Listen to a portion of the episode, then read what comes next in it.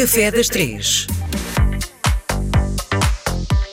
Quinta-feira, dia de Vítor Sobral, um grande cozinheiro uh, da Praça Portuguesa. Quando eu digo cozinheiro, acha que quando passa um recibo, o Vítor diz o quê? Que é cozinheiro, é artista? Ainda hoje, ainda hoje tive que ir assinar os documentos ao banco e perguntar-me qual era a minha profissão. Sim. É cozinheiro. Pronto. A minha formação é cozinheiro. Muito. Bom, a pergunta que lhe faço é: como é que o Vítor consegue pôr no top?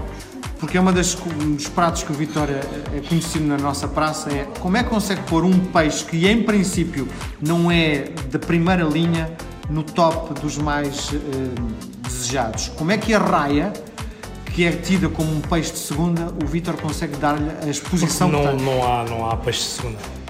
Há peixes pouco frescos e muito frescos e a raia não é, um, não é garantidamente um peixe de segunda mais. A raia é uma coisa espetacular no sentido de se fritarmos fica boa, se fervermos como caldeirada fica boa, se fizermos no forno com azeite fica muito boa na minha opinião, é o máximo da raia, mas se grelharmos também fica boa.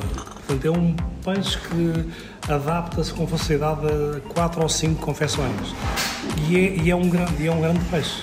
Portanto, e, e, eu não concordo. Cavalo, sarda, uh, a própria sardinha e o carapau, que há uns anos atrás eram considerados peixes do gato, uh, se forem frescos e bem feitos, são produtos fantásticos. Não há maus produtos. Uma raia não tem que ser pior que uma lagosta. Se for fresca e se for feita com um propósito certo, uh, eu pessoalmente vou apreciar muito mais uma raia ferida de vinha de alhos ou uma raia confitada do que, do que lagosta. Não sou um grande fã de lagosta.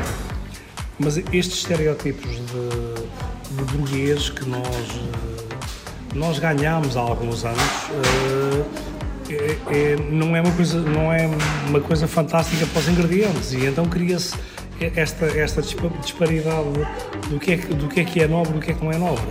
Eu há muitos anos atrás fiz parte de um curso de, de caldeiradas na Costa da Caparica e conheci um, um pescador que dizia que as santolas e as lagostas eles trocavam, isto nos anos 20, 30, trocavam com os, com os agricultores por tocinho, porque era tanta santola e tanta lagosta que eles não, não podiam ver aquilo à frente.